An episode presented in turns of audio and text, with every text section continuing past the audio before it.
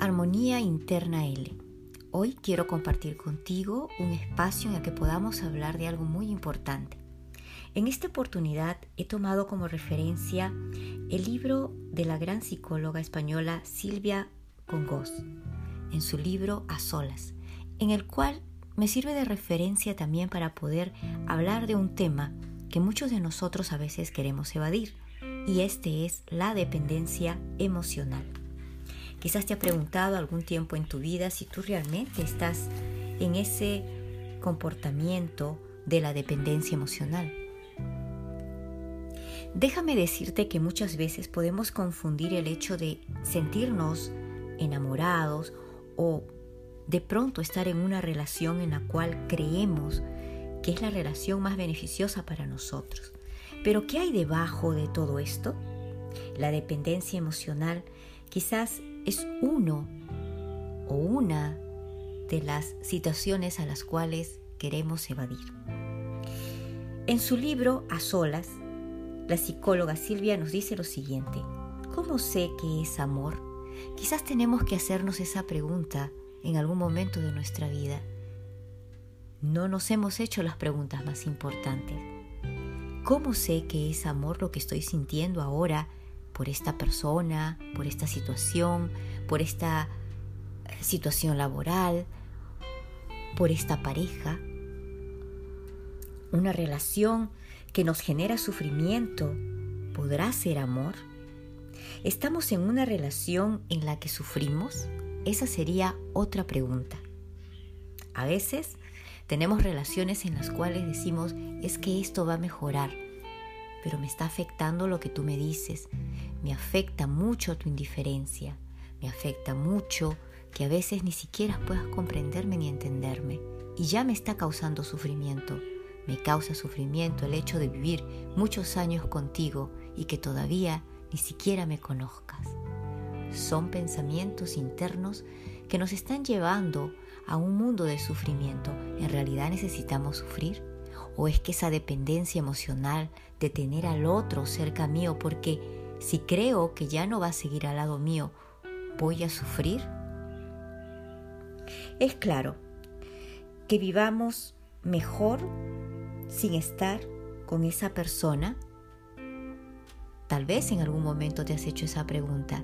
Quizás sería mejor no vivir con esta persona que es ahora mi pareja o también la dependencia emocional se da en las amistades.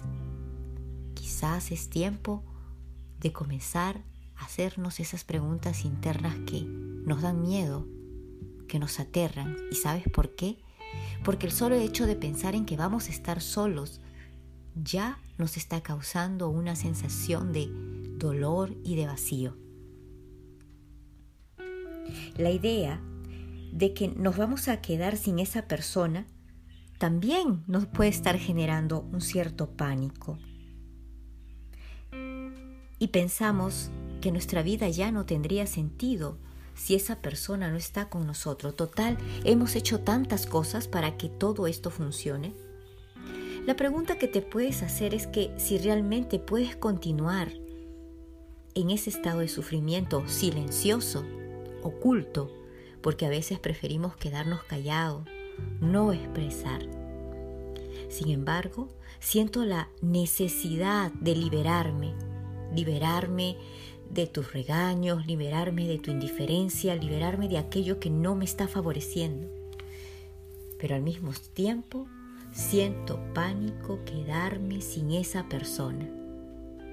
Esto es lo que nos expresa Silvia en su libro A Solas. Quizás ahora es tiempo de que tú puedas plantearte Quizás me estoy autoconvenciendo de que es necesario quedarme en esta relación. Quizás no todo está tan mal como yo había pensado. Quizás estoy evadiendo poner límites. Pero sabes, hay cosas que no son negociables. La indiferencia del ser con el que vives, la indiferencia de las personas con las cuales tratas, de las amistades, de los que te rodean, no es algo que pueda nutrirnos y hacernos sentir bien.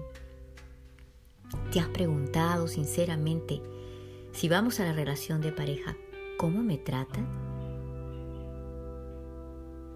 ¿Cómo es que empatiza conmigo?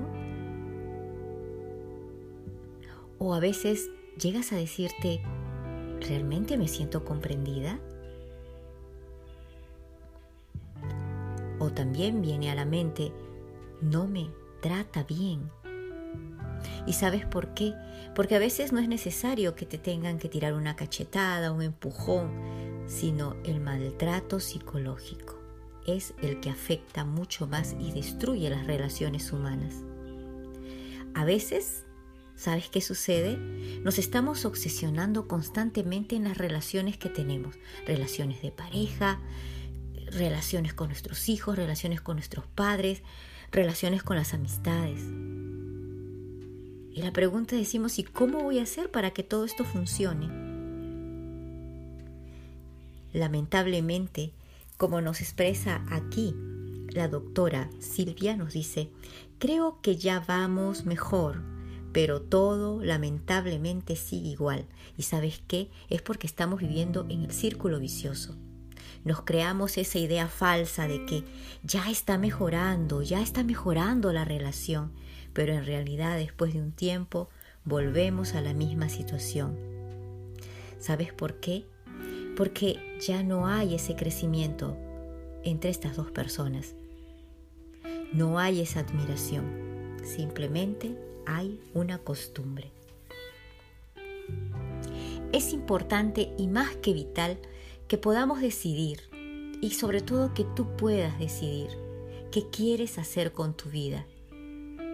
Esto no quiere decir que seas egoísta, es tener una buena autoestima que tú puedas priorizarte, que puedas salir de ese espacio de miedo. ¿Sabes qué? No te vas a quedar sola. Esa es sola una idea mental. No alimentes esa idea.